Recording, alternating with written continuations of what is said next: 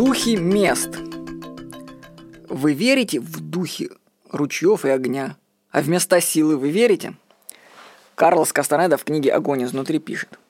Некоторые географические области не только помогают случайным движениям точки сборки, но также избирают особое направление этого сдвига.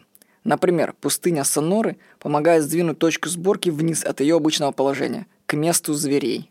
Вот почему в Соноре есть настоящие колдуны. Писал Карлос Кастанеда. Я предположу, что духи мест – это образное выражение. Ведь обычно под духами понимается что-то типа привидений.